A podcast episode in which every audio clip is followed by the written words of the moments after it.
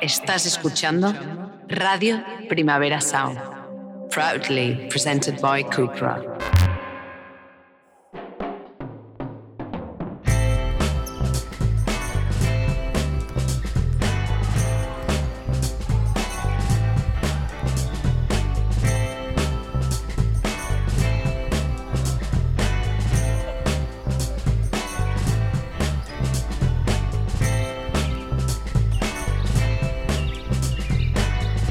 Flanús.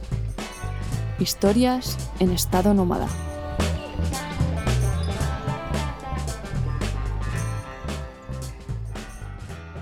Hace tiempo que queríamos abordar este tema porque nos parece muy interesante. El último año viviendo itinerantes hemos pasado diferentes periodos de tiempo en diferentes espacios, ciudades, pueblos, bosques, playas, en fin, un montón de lugares distintos que se supone que están ahí para nuestro disfrute, pero nada más lejos de la realidad en nuestras sociedades capitalistas. El suelo debe ser para producir o para consumir, es decir, que el dinero vertebra la forma en la que los diferentes espacios públicos son entendidos. Durante el tiempo que hemos vivido en nómadas, nos hemos dado cuenta de que nuestra forma de concebir estos lugares o el mundo en general choca frontalmente con personas e instituciones que no conciben como nosotras lo público como lúdico, como espacio para el disfrute, espacio para ser cuidado, espacio para crecer. En este capítulo queremos abordar las diferentes situaciones, legislaciones y usos que hemos podido descubrir en diferentes países y, regiones. Y para ello contaremos con el testimonio de otros itinerantes como nosotras que nos contarán su experiencia y sus sensaciones respecto al uso del suelo público y su disfrute.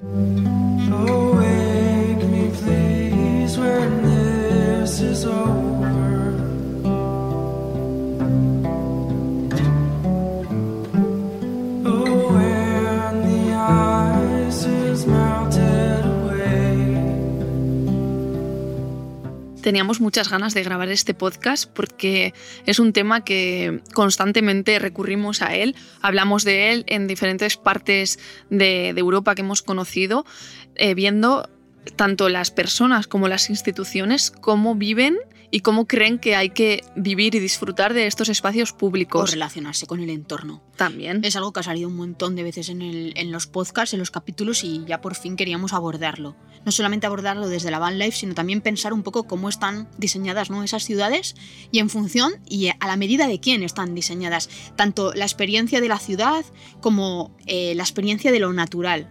Y es importante, pues eso, ¿no? Lo que estabas diciendo, que al final, ¿para quién están diseñadas las ciudades? Pues ya lo sabemos todos, ¿no?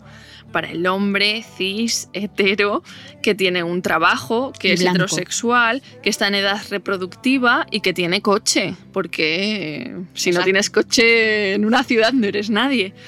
¿Qué pasa? Que, bueno, sí que es verdad que a lo largo de la historia se han eh, hecho como muchas reformas en cuanto al, urbanismo, eh, se han hecho diferentes ciudades de, desde cero, de nueva planta, en las que se han intentado implementar como diferentes formas en las que se relacionan las diferentes partes, digamos, de la vida, como son el espacio privado, la residencia, las instituciones, el trabajo, los espacios de ocio. Entonces se han hecho como, como muchas pruebas, pero digamos que la que prevalece y la que está eh, prácticamente por todo el mundo es la que está hecha a medida de, este hombre. ¿Por qué? Porque al final eh, los equipos de investigación que planifican las ciudades y que toman este tipo de decisiones de la medida que tendría que tener una plaza, una calle, una carretera, cada cuántos metros tiene que haber un banco en, una calle. O un baño. O un baño público, que cosa que en algunos sitios eh, es impensable que haya un baño público. Porque tienes que consumir, tienes que entrar en un bar, consumir y mear. Exacto. De esta manera, el, estamos eh, privilegiando al sustentador de estos privilegios, que es el que está en centro, digamos, de, todo, el, de todo lo que es el, sistema, el sistema urbano. Por ejemplo, eh, lo que hemos dicho, lo que prima es el recorrido que se hace desde casa al trabajo, que casi siempre se hace en transporte eh, privado. ¿Qué más? Por ejemplo, las calles están pensadas como lugares de tránsito y no de encuentro. Al final, en vez de... No eh, lugares, no lugares. Lugares en los que pasan el tiempo mientras estás en tu casa y en tu trabajo. Como los aeropuertos, las estaciones. Exacto. Al final, eh, al estar las, las ciudades hechas a, con esta medida, dejamos de lado la medida de las mujeres, de los niños, de las personas mayores, de las, personas, con movilidad reducida o con diversidad funcional. Entonces es importante de las que personas racializadas también cuya experiencia tampoco es la misma viviendo en las ciudades. Que has dicho antes a hombre blanco y, y cis, pero blanco sobre todo también. Sí, al final, eh, por ejemplo, los parques, eh, los parques que, que son como de, de nuevo, de nueva obra, digamos, todas tienen como un cerco que los cierra. En vez de la calle ser un espacio que dé lugar a que los niños puedan jugar, es como que se les intenta eh, cerrar para que no molesten, para que estén como hipercontrolados y, y no, y no dar espacio a que, que eso antes pasaba. La gente jugaba en la calle, ya es como que esos espacios están como cerrados completamente, porque si no parece que molestan. Y al final es verdad que vemos que las ciudades se han convertido en una especie de monstruo que eh, en cierta manera te expulsa y que te obliga, eh, al final lo, lo que hemos hecho nosotras, ¿no? sentir que sí que nos gustan las ciudades, pero que al final también para vivir el- el- en furgoneta eh, sentimos que no es lo mismo estar en un espacio natural, en un espacio Que en una ciudad. abierto que en una ciudad, Exacto. porque realmente es como que la ciudad expulsa. Si no estás allí para consumir, si no Mm. estás allí para simplemente transitar y ver eh, Pero aunque, comercios, aunque estés para consumir, imagínate, por ejemplo, el caso de las mujeres de la limpieza que trabajan a las noches, que muchas no disponen de, de transporte privado, que tienen que ir en autobús y a las noches hay muchos sitios en los que los- el transporte público se para Exacto. y tienen que organizarse de X manera para poder llegar al trabajo y aparte llegar a todo lo demás que tienen que hacer en casa. Interesante O esto que dices. las personas- mucho, la verdad. Sí, las personas mayores que necesitan espacios seguros, calles peatonales, que también eh, impulsen el pequeño comercio. Ellos necesitan, por ejemplo, que se ha hecho un estudio que haya bancos cada 200 metros para que se sientan seguros y si salen a dar un paseo, que, tengan esa seguridad de que tienen un banco para poder parar y coger aire y descansar un rato y seguir caminando. Y luego es curioso también el tema de, cómo, están diseñadas las ciudades, porque últimamente, bueno, últimamente nos ha puesto muy de moda eh, el arrinconar todavía más a las personas que viven en la calle, que se han instalado pinchos en los bancos, que se instalan Para que no duerman. para que no duerman, que se eh, cierran espacios donde antes podían en cierta manera eh, dormir más calientes o, o más Ujú. seguros ya de por sí eh, es una obligación de la propia sociedad el tener que hacer frente a estas situaciones de marginalidad que encima todavía les marginalizamos más con eh, nuestra manera de concebir o la forma en la que eh, quien esté en los altos puestos concibe Y los además, espacios. como lo único que hacen es molestar, pues ya se les ponen más dificultades para que directamente pues se vayan. Exacto, pero bueno, las desigualdades Ira, van más allá, ¿no? Las desigualdades de género van mucho más allá. Hemos ¿no? Encontrado muchísimos ejemplos en los que esta desigualdad eh, es muy jari y, está patente en, en- en todo, absolutamente todo. Y queríamos comentarlo porque sí que nos ha llamado muchísimo la atención que investigando sobre este tema nos hemos encontrado que las desigualdades de género son tan fragantes que las mujeres que sufren ataques al corazón suelen estar mal diagnosticadas porque los síntomas estudiados eh, son generalmente eh, estudios hechos con hombres blancos. Es decir, que no se sabe realmente cómo funciona y qué síntomas o qué sintomatología puede provocar al final un infarto al corazón en personas que no sean hombres, blancos, cis y heteros. Otro ejemplo, que los coches están diseñados por los hombres y para los hombres, y esto hace que en caso de accidente grave, el- las mujeres tienen el 50% más de probabilidades de tener lesiones graves que los hombres, porque al final pues suelen tener, eh, un- suelen ser más pequeñitas o las distancias a las que está el asiento del volante, los brazos, lo que sea. Es increíble. Por ejemplo, la temperatura de las oficinas en espacios de trabajo que suelen ser siempre demasiado frías para las mujeres, que se tiene en cuenta al final la temperatura del cuerpo de los hombres cis. Y algo que a Débora eh, le pasa muchísimo, que tengo es- un callo que vamos. que es que los móviles y, y la tecnología está diseñada para los hombres. Y Débora tiene un móvil que no es tampoco muy grande, pero ella tiene unas manos tan pequeñas que tiene un callo en el dedo pequeño de sujetar el móvil. Exacto, no, es muy heavy. Es muy fuerte. Y bueno, aparte de todo eso, también relacionado con la salud, los medicamentos, que tienen muchos más efectos secundarios en las mujeres, y esto nos ha pasado con también el tema del COVID, que eh, tiene más efecto en las mujeres eh, cis que al final en, en- al final en, en otro tipo de, de sujetos, ¿no? Es bastante interesante, en fin. Eh, ¿Cómo vamos a llevar todo esto al tema de la van life? Pues al final porque también el mundo de la van life, como ya lo hemos contado muchas veces, está pensado para el hombre blanco, cis y hetero. Y entonces esto ha llevado a plantearnos muchas veces a hablar con diferentes personas nómadas o itinerantes que también viajan y que viajan muchísimo y viven viajando, nuestra mucho más libre eh, en cómo concebimos o cómo se concibe nuestra presencia y la presencia al final, cómo vivimos exactamente en los espacios públicos y privados y cómo se concibe nuestra existencia como personas que viven itinerantes en espacios naturales. Hoy vamos a abordar ese tema.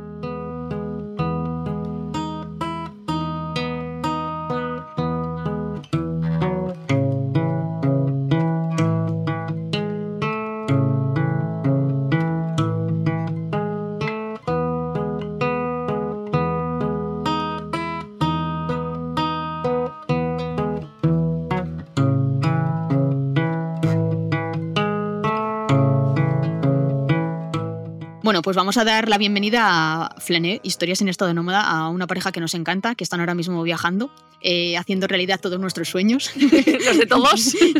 y nada, vamos a dejar que se presenten, pero bueno, ellos son Inés y Jordi y son Some Outdoors. Hola chicos, ¿qué tal? Encantados de estar aquí en este podcast que nos encanta. Somos muy fans, ya lo decimos, incluso un poco de freaky fans también. Y, nada, como habéis dicho, somos Jordi y Inés. Llevamos viajando desde diciembre del año pasado. Eh, por desgracia, esta aventura acabará en un par de meses más o menos, pero bueno, más vale vivir el presente. Y viajamos, y viajamos con nuestra autocaravana. Ya hemos recorrido, creemos que unos 20 países, no llevamos muy bien la cuenta, pero sí que al final hemos podido conocer bastante bien Europa en todas sus caras. Y ahora mismo nos encontramos en Hungría fenomenal. O sea que vais a tener una experiencia amplísima para podernos contar esas diferencias que hay entre cómo se concibe el suelo en unos países, en unas regiones y otras. O sea que vamos a contar con, experiencia de primera mano. O sea que va a ser estupendísimo. Eh, nosotras hemos introducido el, podcast y hemos hablado un poco de, nuestra experiencia, ¿no? de cómo cambia un poco también nuestra visión a la hora de convertirnos en personas que viajan y que van buscando espacios, sobre todo naturales, para poder estar, para poder existir, para, para poder crecer y cómo eso contrasta también con nuestra vida o con las vidas de forma más alternativas, ¿no? Donde vives eh, eh, además inmerso en un... Cómo hay unos ritmos muy concretos que no te permiten igual visualizar de una manera tan clara como cuando estás viviendo eh, itinerante el hecho de cómo está concebido ese espacio, ¿no? Mm. Lo primero de todo es que la, la mayoría de la gente que vive en la van life, que no todo el mundo, suele preferir ir a sitios naturales porque al final pues tienes más tranquilidad, más seguridad, si tienes cubiertas tus necesidades pues de agua, de luz, de, energía, de tener un espacio para vaciar el poti y un supermercado, al final normalmente no necesitas nada más y prefieres estar tranquilo, que creemos que es vuestro caso pues por el tipo de viaje que estáis haciendo, ¿no? Sí, total. Además, para nosotros el exterior juega un papel fundamental. Yo creo que en todos los van lifers, ¿no? Porque al final nuestro espacio es reducido, la vida se ve al final eh, bueno, como compactada, ¿no? Compactada en muy poquitos metros cuadrados y nos apoyamos muchísimo del exterior, ya sea para respirar, ¿no? Para salir, para pasear eh, y por lo tanto en los espacios naturales uno tiende a pensar que ese espacio juega más a tu favor, que te da mucho más esa libertad de movimiento que quizás no tienes en el interior de tu casa. Lo que queremos es un jardín bien grande. Correcto. Exacto. Y la pregunta es, eh, porque nosotras eh, hemos contado en el podcast que muchas veces hemos topado con instituciones o con leyes que realmente no entienden o no acaban de concebir que haya personas ¿no? que realmente puedan vivir de manera alternativa y eso realmente supone eh, un estrés. Exacto, y aparte supone un estrés añadido en nuestros viajes. Vuestra mm. experiencia a ese, a ese respecto, ¿cómo ha sido? ¿Habéis tenido siempre en cada lugar, país que habéis ido, em, cero problemas? ¿O sí que habéis tenido o habéis notado que muchas veces esa manera de intentar buscar lo natural, de intentar aparcar en el quinto pino del mundo donde tú no estás haciendo nada mal y donde además estás cuidando del entorno porque eres muy consciente de que estás viviendo distinto y que eso que tú tienes a tu alrededor, ese jardín del que hablaba Jordi, es algo que hay que cuidar? ¿Cómo, ¿Cómo, ha sido vuestra experiencia en ese sentido? ¿Habéis notado eso, ese, esa confrontación, ese enfrentamiento a veces contra contra pues eso, instituciones o una legislación muy concreta que impedía realmente que la vida en, en, la caravana o en la furgo se diera con, con, no sé, con fluidez. Sí, sí, sí. En, Europa hay muchos matices. Cada país tiene su, propio qué.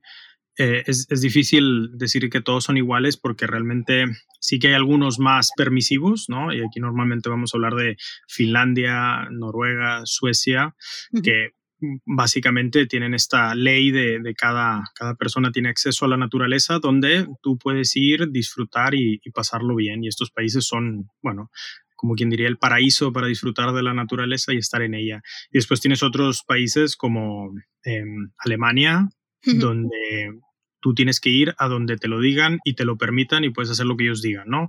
No se permite aparcar fuera de ciertos sitios, no se permite obviamente pernoctar, acampar ni hablemos. y, bueno, todo es, te, explican lo que no puedes hacer antes de decirte lo que sí puedes hacer, ¿no? Entonces es una, es una filosofía diferente. Entonces aquí bastante fans de los países escandinavos, creo, ¿no? Sí, yo añadiría también Europa del Este. Europa del Este mm, Mm. sobre todo Rumanía, Bulgaria, Hungría, ¿no? en la que estamos ahora. Y luego Estonia, Letonia y Lituania también son un claro ejemplo. Ellos no ponen cercas al campo, entienden que, el ser humano tiene acceso a la naturaleza que brinda el país, facilita el acceso no pone apenas señales de, restricción o de prohibición, que eso es algo que agradecemos un montón. Eh, todo es distinto empezando por el tono. En países muy paternalistas, como pueden ser España, Francia, ¿no? Alemania, al final, eh, correcto, Portugal, al final es cierto que ellos eh, tienes un espacio, pero te dicen lo que no debes hacer porque entienden que ese espacio no puede dañarse, ¿no? Y nos tratan un poco como, digamos, vándalos en potencia que, por, defecto vamos a hacer algo malo y nos recalcan qué es lo que no podemos. El tono cambia mucho cuando vas a países nórdicos, sobre todo los escandinavos, donde incluso te, dicen y te educan en cuál es la naturaleza que te vas a encontrar, los frutos, las plantas, te mm, animan a que recojas tú mismo la fruta, a que disfrutes, a que no sufras si llevas perro, es decir, a que lo integres porque todos tenemos acceso a lo mismo. Una ley que, por ejemplo, en Rumanía te dice que incluso el suelo privado, mientras sea un espacio natural, lo puedes utilizar a tu favor y puedes quedarte, hacer fuego y hacer lo que quieras, ¿no? Es el caso de Suecia también, que comentábamos antes, que eh, tienen al final eh, en su propia constitución está arreglado, eh, o sea, cómo tú puedes acceder al espacio público, pero tienen también unas excepciones muy interesantes en cuanto a cómo conciben la propiedad privada, que es decir, que tú puedes estar en la propiedad de un granjero y puedes recoger, por ejemplo, arándanos, y está permitido creo que durante 48 o 24 horas, dependiendo de también un poco de, los diferentes, la pesca en, en, lugares privados. Esto es algo que es impensable en países como, como en el que vivimos ahora en España. Esto es, es algo que, choca frontalmente con nuestra manera de concebir todo. Que lo que decías Inés es muy interesante. ¿No tenéis la sensación de que los países que son mucho más abiertos y que realmente, em, mm, no sé cómo decirlo, nutren el que las personas puedan ser autosuficientes y que también puedan generar una, su propia relación con lo natural o con el espacio, cuidan mucho más de él. De sí tengo un derecho, pero tengo un deber, pero que viene siempre como de una manera como que viene a la vez, que se da, es decir, que casi de una manera intuitiva tú dices, joder, estoy en un espacio de la leche, eh, donde mm, tengo una cabaña en Suecia, que puedo hacer fuego, que puedo pescar, que puedo recoger ahí mm, setas y que realmente yo lo que voy a hacer es irme de aquí y dejarlo mejor o igual mm, de cómo estaba. Que eso es algo que realmente como que retribuye el hecho de estar así en el espacio, que realmente... Pero también tiene que ver mucho con cómo están educados ellos, con, con su con cómo ven ellos lo, público, porque para ellos es algo que hay que cuidar, no es como aquí de mira, yo hago uso cuando pueda y cuando no, pues no pasa nada, pero yo no me hago cargo de eso. Allí tienen como en cuanto a, eso, a los espacios públicos, yo creo otra mentalidad. Pero eso quiero Como lo de tener cabañas para que la gente que no tiene em, pues muchos recursos e, económicos que pueda hacer uso de ellas. Bueno, eso en Noruega es flipante. eso aquí es impensable. Nosotros nos el techo, ¿no? Sí, pero eso nos chocó a nosotras un montón. un montón. Pero lo que yo quiero decir es que al final eso hace y contribuye a que todo ser humano que vive en estos países o en estos espacios que, que, que tenga una mentalidad de cuidar de cuidar, de cuidado, de decir esto yo disfruto de ello, pero es que después, después de mí va a venir alguien y también tiene que estar bien y lo va a cuidar. Creo que hay una especie de reciprocidad que no sé si es que yo no lo percibo, pero yo no lo percibo así en, en, en, nuestra sociedad. Yo no percibo eso. Yo tengo la sensación de que cuando... no, existe, chicas. O sea, al final, en, este en estos países, como decís, la base es la educación. También, ojo, son países por lo general que no, no hay tantos millones de habitantes, pero sobre todo las personas ahí se sienten dueñas del lugar. Yo creo que esa es la diferencia. En países paternalistas nunca te dicen que esa montaña, ese espacio natural te pertenece. Siempre está tan marcado que le pertenece a otros que no lo sientes como propio, no cuidas las cosas que no son propias. Sí, yo, Exacto, eso quería decir. Yo, recuerdo en, Finlandia em, estábamos haciendo unas, bueno, había una, una, cabañita y había un asador y estábamos haciendo unas salchichas por la noche y, y aparece un pescador, está, empezaba a llover, ¿no? Y aparece un pescador de la nada y, llega y, nos pregunta, oye, perdona, ¿puedo hacer una salchicha con vosotros? Y nosotros, sí, sí, claro, claro. Em, días después, y, bueno, estuvimos con él y nos tomamos una cerveza y todo bien. Y días después estuvimos en, en, otro, en otro sitio, en una situación similar, pero fue al revés. Llegamos nosotros y habían unos finlandeses ocupando el, el sitio y les fuimos a preguntar, oye, perdona, ¿podemos utilizar las instalaciones con vosotros? Compartir el fuego, ¿no? Algo sencillo. Y me miran y me dicen, claro, esto es de todos los que estamos aquí, vamos a aprovecharlo juntos. Y mm. esa respuesta tú no la encontrarías en, en, otros lugares. En otros lugares sería, pues yo llegué primero, me toca, ¿no?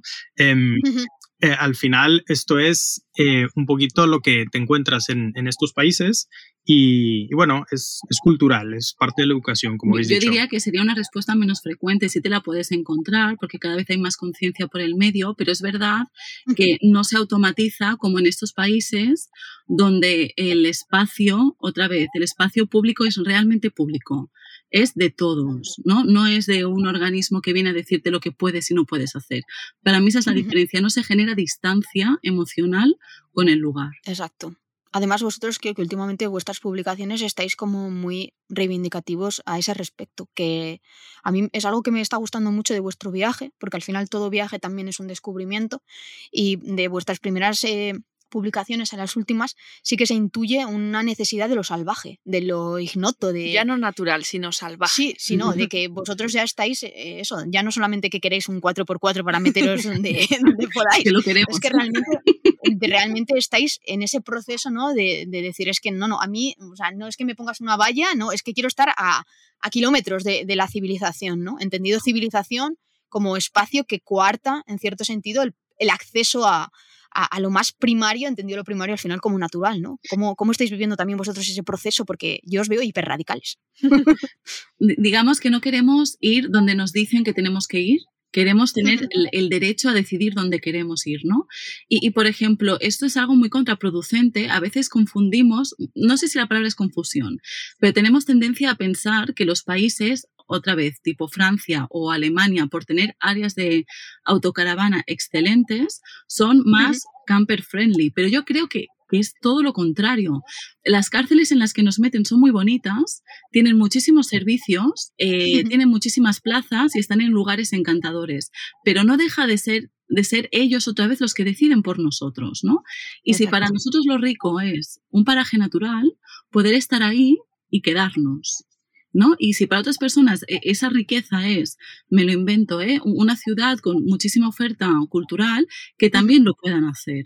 E, entonces, al final no es ir donde, donde me han designado que vaya, es ir donde queremos ir, desde la base del respeto, por supuesto al final lo que tenemos la sensación es que estamos todos bajo un tablero como de, no sé, del Monopoly y alguien ha diseñado previamente el espacio por el que se supone que nos tenemos que mover. Y es como que todos vamos siguiendo la señaléptica, ¿no? De mm, flecha hacia adelante, flecha a la izquierda, flecha a la derecha. Y pasa un poco lo mismo con lo que decís vosotros, que es una reflexión súper interesante de cómo tenemos el concepto de que realmente países que tienen áreas muy buenas, áreas eh, perfectamente equipadas como Francia, Alemania, son el paraíso camper o el paraíso de las autocaravanas, pero nos olvidamos de que volvemos a estar bajo un tablero que alguien ha diseñado, donde nos han puesto en un sitio muy concreto y que vamos al final siguiendo todos la señaléptica, ¿no? Y que sales de esas áreas maravillosas de autocaravanas y que todos son límites de altura, que nos ha pasado estos días que hemos pasado a la, zona francesa del País Vasco francés y todo son vallas, todo. Exacto, entonces es eso muy interesante la reflexión porque pensamos que al final tener servicios o tener un área es como mm, lo más de lo más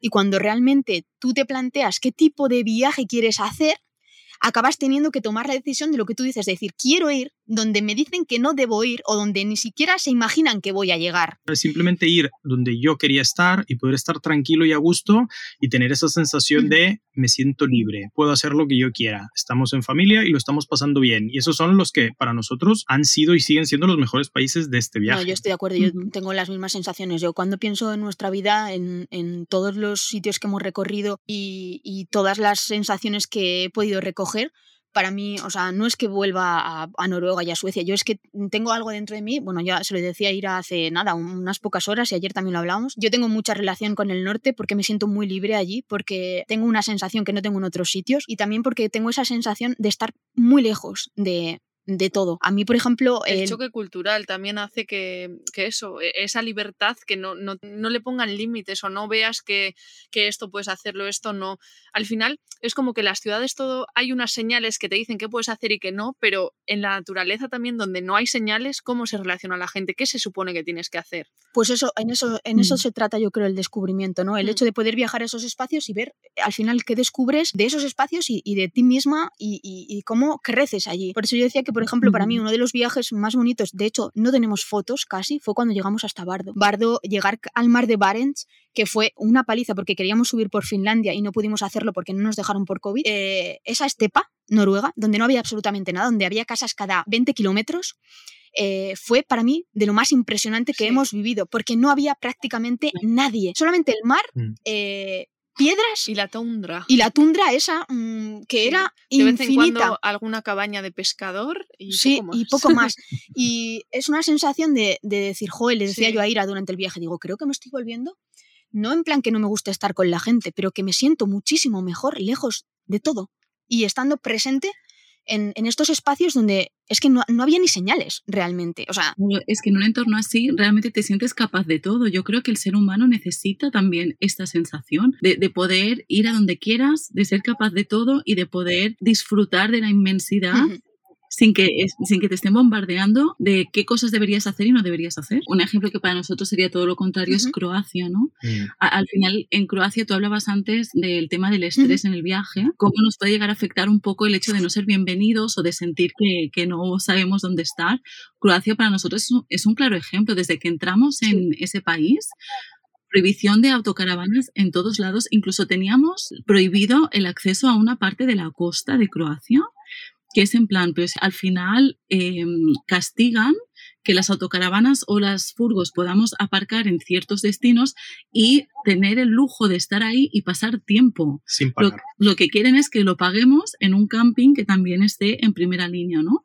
Y nosotros en ese sistema nos sentimos asfixiados. No, normal, a nosotras nos pasa lo mismo. Yo es que eh, simplemente por el hecho de escucharos ya me, estreso. A nosotras nos pasó eso un poco en Suiza. Es que, de verdad lo pasamos muy mal. Fue justo antes de volver a, aquí y eso, una señora una noche, bueno, a, la mañana siguiente habíamos dormido dos noches en un sitio que era en medio de la nada, o sea, como en, a la orilla de un río, que había como un paseo, pero había un montón de coches. Río el Rin. Bueno, lo digo porque es el...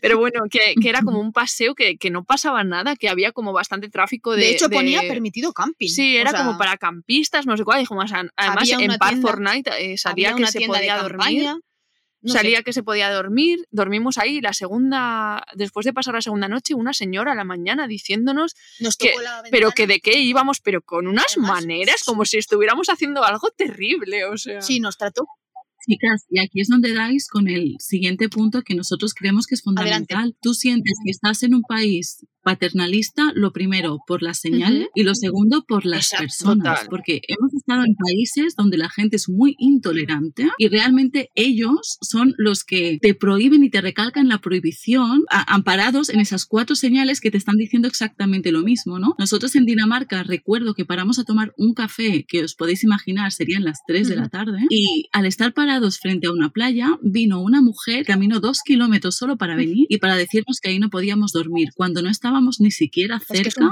de la hora en la que tradicionalmente se duerme. En Suiza nos, consta que es igual, ¿no? Lo que contáis, pero muchas más cosas. Al final, el ser humano nos convertimos en nuestro propio enemigo cuando se trata de, de hacer accesible los lugares a los demás. Bueno, sabéis que en Suiza denuncian ellos mismos. O sea, tienen la potestad de denunciarse entre vecinos. Cualquier vecino te puede poner una denuncia por eso, por estar aparcado donde no debes. Y a la noche, si estás durmiendo en alguna, pues eso, en algún sitio que se te ve por la, carretera, toca la bocina para, despertarte. Es que es, agradable. Y en Suiza era esa sensación. No encontrar un puñetero sitio para vaciar, un sitio para el agua. No encontrar ningún sitio de verdad. O sea, era horrible. Yo creo que también dentro de todas estas culturas, la, la gente, o dentro de estos países, ¿no? La gente al final ha pillado una, una postura 100% capitalista. Después, por contraparte, en Rumanía o en, o en otros sitios, en, en. Albania o así, tú te quedabas, la gente venía y te decía, oye, quédate aquí, que no pasa nada, que es mi casa y yo te invito, eres mi invitado.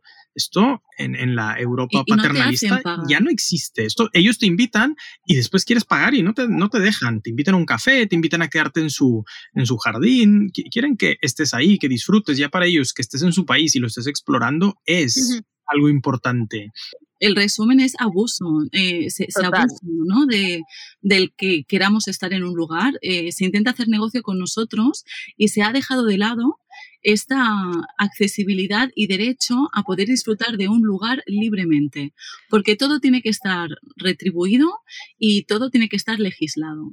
¿Y vosotros cómo os habéis enfrentado a estos países? ¿Habéis eh, consultado la normativa antes de ir o ha sido todo un poco sobre la marcha? Siempre consultamos eh, cómo ellos visionan la acampada y la pernocta. Para nosotros esto es importante porque también define cuántos días le vamos a dedicar. Si es un país que no permite pernocta libre, ya os digo yo que estamos muy poquito. Em, eso a grandes rasgos, pero luego al final eh, es un poco estudiar sobre la marcha porque es lo que os decíamos, siempre vas a ver el tono muy rápidamente. Al visitar lugares naturales, los panfletos informativos, em, todos los servicios que te ofrecen, enseguida vas entendiendo ese país qué tan fácil te lo pone y qué tanto disfruta de que tú disfrutes, ¿no? Somos muy respetuosos con la legislación de mm. cada país, incluyendo países como Croacia, ¿eh? donde si nos dicen que no se puede hacer la pernocta libre, sinceramente, como además vamos con un vehículo que no es para nada discreto, no nos la jugamos. ¿eh? Eh, al final tenemos que adaptarnos a las reglas de cada país, pero sí que es cierto que desde nuestra visión personal, al menos nos sentimos con el deber de informar que ese no es un país. Luego, esa sensación también que te dejan en el cuerpo, de, de, todo el rato tener la sensación de que estás haciendo algo malo solo por existir y por estar ahí. O sea, es terrible. Y casi, habéis hecho casi un año viajando. ¿Cuántas multas os han puesto? Por velocidad, ¿eh? Solamente por, velocidad. Por velocidad llevo, llevo tres yo. Porque no hay lugar para las individualidades, ¿no? O sea, es la ley y quien la infrinja, ¡pum! Porque al final es la penalización por la penalización, no hay ningún tipo de criterio, simplemente es como la regla existe, la regla aunque no sea lógica. Y, aunque no sea lógica y aunque no responda ni siquiera a tu bienestar. Exacto, lo que decíamos eh, antes, ¿por qué los espacios que están ahí para ser disfrutados no pueden ser disfrutados. Es decir, que si yo no estoy ahí consumiendo o produciendo, esto es a lo que voy, que tú te lo pases bien en la calle no es algo entendible porque no está concebido así. La ley está concebida para que tú vayas ahí y hagas lo que tienes que hacer, pero ya sea tomarte un café en el, bar de allí o salir pitando después de haber comido o de haber hecho lo que tenías que hacer. Pero estar allí disfrutando, mirando al mar, eso no está permitido, porque que tú simplemente existas, vivas y disfrutes, eso es algo que no se contempla y eso es algo que a mí me saca de quicio. O sea, mm, que no haya nadie y que yo no pueda estar ahí simplemente estando, a mí es algo que me, genera muchísima, muchísima rabia. No sé cómo gestionarlo, no sé qué tipo de, iniciativas llevar a cabo para que realmente la situación cambie. Pues es lo que dices, al final, irme a un país donde esto sea posible. Exacto. Básicamente. Y, creo que, y, creo que tienes, tienes toda la razón con cómo em, generan este tipo de, leyes o de legislación no tiene lógica ni sentido. Yo, recuerdo una vez que estábamos en, en, Estonia, en una playa muy bonita, viendo el atardecer, y hay una señal que pone perros prohibidos, básicamente junio, julio y agosto, entre las 10 de la mañana y las 6 de la tarde. El resto del año permitidos. Y, me hacía recordar a, cuando vivíamos en, ¿Sí? de Fels, donde era perros prohibidos eternamente, cuando en diciembre no ves ninguna sola persona que no tenga un perro paseando en la playa, porque claro, en diciembre ¿quién va a ir a, a pasear a la playa? Pues la gente con perro, nadie más. Pero incluso en diciembre en España nosotros nos sentíamos como criminales por ir paseando con el perro en la playa. Después ya de varios años ya te acostumbras y sabes que, bueno, no va a pasar nada, ¿no? Pero, oye, ¿por qué yo tengo que ir mm, sintiéndome mal por lo que estoy haciendo por una, mm, básicamente, em, legislación que no tiene lógica alguna. Es tan sencillo decir, oye, mira, en verano va a haber mucha gente, ¿por qué no? Te hacemos un horario especial para que no molestes a la gente, pero tú también tienes tu derecho a estar aquí y disfrutar. esa manera de coartar que las personas tengan eh, un compañero animal y poder disfrutar con él porque te sale de la pija, sinceramente. Es decir, ¿a mm. quién le pides tus responsabilidades porque las ciudades o los espacios estén diseñados de tal manera que lo único que se te permite es trabajar, comprar y dormir en tu casa y consumir una serie? Nos preguntábamos en el, en el anterior capítulo por la salud mental, pero si es que todo está diseñado para enfermarnos. O sea, totalmente, todo está diseñado para que enfermemos, para que el tiempo ocioso se convierta también en un tiempo en el que te culpabilizan por salir con tu perro a darte un paseo en diciembre en una playa, que no habrá cosa más sana y que moleste menos a nadie. Pues nada, eso también está, eso también está mal. Esa manera de criminalizar y de infantilizar de manera continuada a los ciudadanos y a las personas por simplemente intentar vivir un poquito mejor. Por eso, por eso las personas no deberíamos ser nuestro primer enemigo, ¿no? Y nosotros siempre eh, al final reaccionamos de una forma bastante eh, con bastante miedo cuando leemos cosas tipo, no, aquí para poder estar tienes que ser discreto. No, es que aquí eh, lo que no puedes hacer es tirar basura. Oye, ¿puedes, ¿puedes hacer un tono un poco más positivo de la situación? ¿Puedes no tratarnos a todos como cerdos que vamos a tirar la basura? Y, puedes no normalizar el hecho de que para poder estar en lugares naturales tenemos que escondernos, porque eso lo único que hace es alimentar el que estemos permanentemente mirando si lo que hacemos está bien o mal, si estamos molestando o no, si alguien nos dirá algo o no. Yo dije, algo aquí no funciona bien. Cuando tenemos la sensación y que creemos que realmente nos, nos convencen y nos autoconvencemos de que para estar en un bosque, simplemente estando con tu vehículo, comportándote de manera normal, educada, tranquila, respetuosa, tienes que pagar 20 euros. Hay algo que falla ahí. Que, que nos pidan dinero, ¿no? Por disfrutar de un lugar está bien, o que el que tengamos que pernoctar y no acampar también está bien, porque a mí esto también es algo que me cabrea. Hemos visto que asociaciones que en teoría nos representan a todos los vehículos camper eh, luchan por el derecho a la pernocta, no a la acampada, que a mí me escandaliza muchísimo, porque es en plan, bueno, podemos ver que la acampada no debería ser algo malo, porque acampada al final me refiero no obviamente a sacar el tenderete, a, sentarte con una silla fuera. Es que ya no hay ciudades que tú veas eso a la gente en la calle hablando tranquilamente. Es que todo está diseñado para por consumir y producir. ¿Qué vamos a pedir algo, chicas? No, no pidamos un parking. No, no. pidamos un área. Pidamos el, el, derecho a estar donde queremos. Que vivimos, en cierta forma, eh, vivimos sin conocer lo que nos rodea y ya vete tú a conocer mm, diferentes países, ¿no? Que todo está demasiado, demasiado mediado, que todo está demasiado filtrado por instituciones, leyes, diferentes organismos, diferentes organismos que se supone que también te defienden tus derechos, pero no tienen nada que ver con lo que tú pides. Y yo creo que al final todo es más mm. sencillo, ¿no? Al final ves que hay países que funcionan que también son países muy ricos, que tienen al final una renta per cápita muy alta, y eso también hay que decirlo, pero que al final su manera de concebirlo, que eso no tiene nada que ver, yo creo, con el dinero, su manera de concebir lo natural o el espacio o las ciudades es mucho más sana y mucho más natural que la que tenemos al final nosotros. ¿Cómo promueven que las personas vayan a los espacios naturales, a los bosques, a los ríos? A los diferentes espacios a conocerse, a crecer. Eso es algo que yo no he visto nunca, nunca, nunca, nunca, ningún anuncio, ninguna campaña publicitaria donde realmente promuevan el que las personas, no hablo de turismo, ¿eh? No hablo de turismo, hablo de que las personas vayan a diferentes espacios naturales a realmente a crecer. Yo eso no lo he visto, eso me da envidia cuando lo veo. Que usen los espacios naturales como un lugar donde tú puedes conocerte. Eso es brutal. Porque a ti lo que te apetece es sentirte parte de, no sentirte un intruso en. Mm. E, esa, ese cambio e, es al final fundamental. No te sientes libre, te sientes asfixiado, sientes que estás siguiendo el mismo camino que absolutamente todo el mundo. Empieza a molestarte la gente porque obviamente todos paseamos en el mismo metro cuadrado. Al final no hay nada bueno de, no tratar con naturalidad el espacio, ¿no? De, tratarlo como un ser artificial que está ahí puesto por alguien para que tú lo disfrutes de una manera como un básicamente. Correcto. ¿Vosotros qué planes tenéis? Nosotras estamos pensando en, bueno, yo ahora estoy con un proyecto laboral que me gustaría mm, consolidar. consolidar un poco, pero nos gustaría irnos pues diciembre, enero, como a pasar un mesecito, un mes y algo a alguna parte. ¿Qué nos recomendáis vosotros que habéis conocido tanto Europa para pasar las navidades? Si, disfrutáis mucho el invierno y no os asusta, eh, bueno, para nosotros Balcanes y Europa del Este es una, una, pasada. Sí que es cierto que las carreteras quizás serán un poco más complicadas, pero conocemos gente que tiene intención de ir a Grecia, por ejemplo, mm. que yo creo que ahí encontráis un buen mix de, de temperatura y, es que nosotras íbamos para Grecia. Mm. En nuestra bio pone hacia Grecia. Es que no, lo hemos descartado.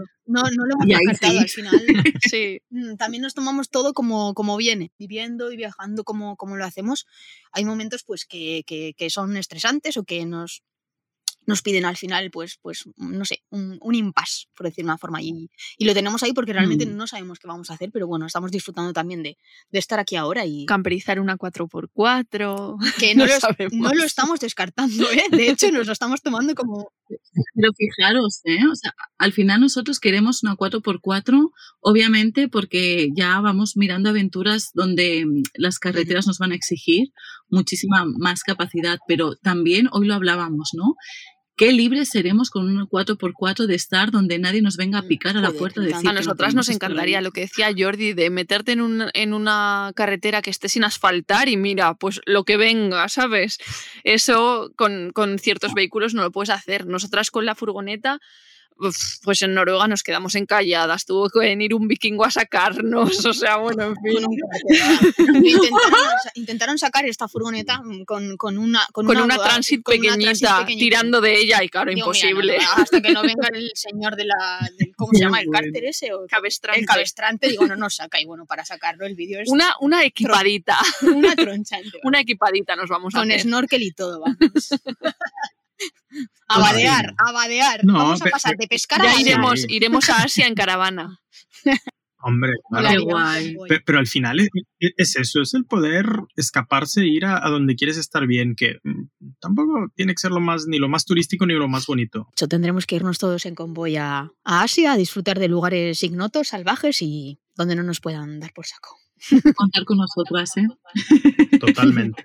bueno, tenemos muchas ganas de conoceros, a ver si tenemos la ocasión y aprovechar los meses que os quedan y ya hablaremos de planes futuros con vosotros. Desde luego, y nada, simplemente eh, daros las gracias por participar, por, por tanto cariño, por tantas conversaciones, ha sido un placerazo teneros. Y por vuestro punto de vista, al final que en ese sentido es diferente al nuestro. Habéis estado mucho más en países mucho más libres, en, esos espacios tan naturales y nos ha encantado escucharos y tenemos muchas ganas de, de conocerlos. Así que simplemente eso, ha sido un placerazo. Os mandamos un beso inmenso, buena ruta Muchísimas gracias, chicas. Un abrazo. Ha sido un placer estar en este podcast que, como ya habíamos dicho, admiramos un montón.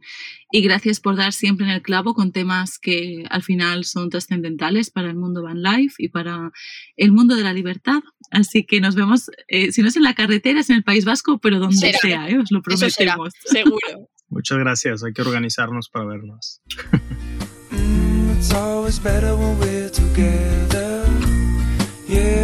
look at them stars when we're together.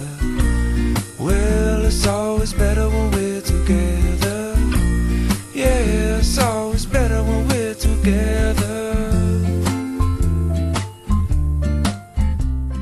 Ha sido un placer tener a Some Outdoors aquí en nuestro podcast. La verdad es que tenemos muy buena relación con ellos y estar tanto tiempo hablando con ellos ha sido, ha sido un placerazo. La verdad es que sí, ha sido muy guay poder abordar todo lo de la experiencia Van Life, ver si estaba también rediseñada como lo están las ciudades y poder, pues eso, discernir un poco qué es lo que queremos y qué es lo que nos dan, ¿no? Y, y en cierta forma, pues ver cómo cambia eso dependiendo de los países en los que estamos y, ha sido creo que una conversación súper interesante, sobre todo contar con su experiencia que, joder, que han recorrido un montón de países, la verdad. 20 han dicho, qué barbaridad. Un montón, la verdad. Bueno, ya, llegaremos.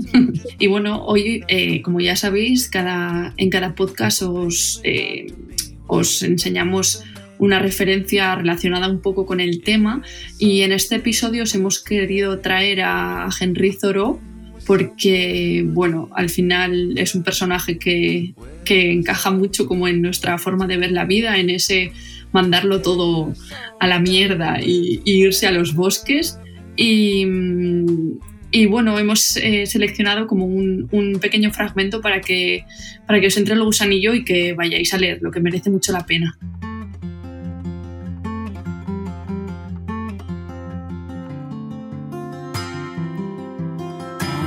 Tan on toes, cold tan in sleeping bags. I come to know that memories were the best things you ever had. The summer shorn, beat down on bony back, so far from home where the ocean stood, down dust and pine cone. Fui a los bosques porque quería vivir con un propósito, para hacer frente solo a los hechos esenciales de la vida, por ver si era capaz de aprender lo que aquella tuviera por enseñar y no por descubrir cuando llegase mi hora que no había siquiera vivido. Pues genial esa cita de, de Zoró que, nos hacía ira, pero bueno, yo quiero siempre recordar también, nos gusta mucho recomendar mujeres y qué momento más especial para, para recomendar el libro de, de Sue Jubel de Un año en los bosques. Eh, bueno, ya sabéis o no sabéis, eh, es una escritora que, que, forma parte de ese Nature Writing, ¿no? Es considerada uno de los de, las escritoras más importantes y bueno, eh, después de dejar la universidad y su trabajo se fue a, una cabaña en los bosques precisamente de, Missouri y escribió ese clásico que es Un año en los bosques. Ya nos contaba cómo, era vivir en contacto con la naturaleza, eh, pues eso, mirando los ritmos distintos que existían de una vida tradicional y creo que es un libro que recomendamos. A mí me gustó muchísimo, lo leí el año pasado es una inspiración. Eh, habla además de, abejas, que es algo que a mí me fascina muchísimo. Y bueno, quedan ahí, eh, pues eso, eh, la cita de Zoro con, con, un año en los bosques de Sue Jubel como, como recomendaciones literarias.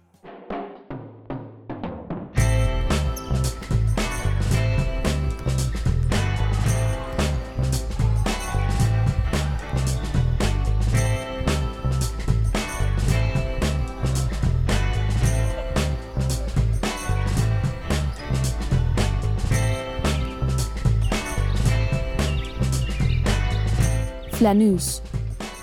Historias en estado nómada.